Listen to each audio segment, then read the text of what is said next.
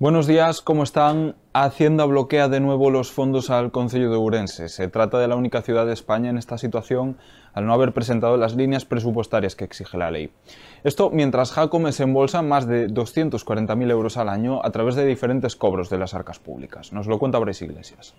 La errática gestión en el Concello de Ourense vuelve a pasar factura a los ourensanos. El Ministerio de Hacienda acaba de congelar los fondos, las entregas a cuenta que concede al Concejo de Urense cada mes. De momento le ha congelado más de 3 millones correspondientes al pasado mes de diciembre. Por otra parte, en el periódico contraponemos esta noticia con la de el dinero que se embolsa Gonzalo Pérez Jacome, ya no solo como alcalde en el Concello y diputado en la Diputación de Ourense, sino como presidente de Democracia Ourensana. Son más de 243.000 euros al año.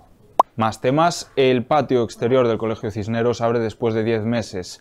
El concello que construyó el muro que cayó en marzo reclama el dinero de la obra a los vecinos y al colegio. Nos ofrece más detalles Monchi Sánchez. El patio exterior del centro escolar Cardenal Cisneros de la ciudad vuelve a abrir tras más de 10 meses clausurado tras venirse abajo el muro que separaba el centro y un edificio de viviendas cuando una empresa pretendía hacer una cometida de gas a uno de los pisos de Fonte de Monte número 7 y picó donde no debía. Lo que no está claro aún es si vecinos y colegio afectado por el derribo deben abonar la factura del tabique.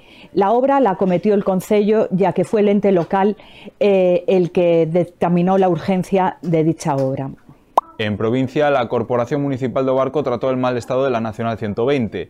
Este fue uno de los asuntos que se trataron en el Pleno de la Villa Valdorresa, que está a las puertas de la Festa de Botelo.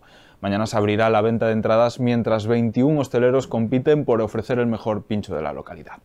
Para finalizar, les ofrecemos en deportes la previa del partido que enfrentará al Club Ourense Baloncesto y al Real Valladolid. Los ourensanos jugarán a las 9 de la noche en el Paco Paz. Como siempre, pueden profundizar en estos temas en la edición en papel de la región y nuestra edición digital, laregion.es. Gracias por darnos su tiempo, disfruten del café y tengan un feliz viernes.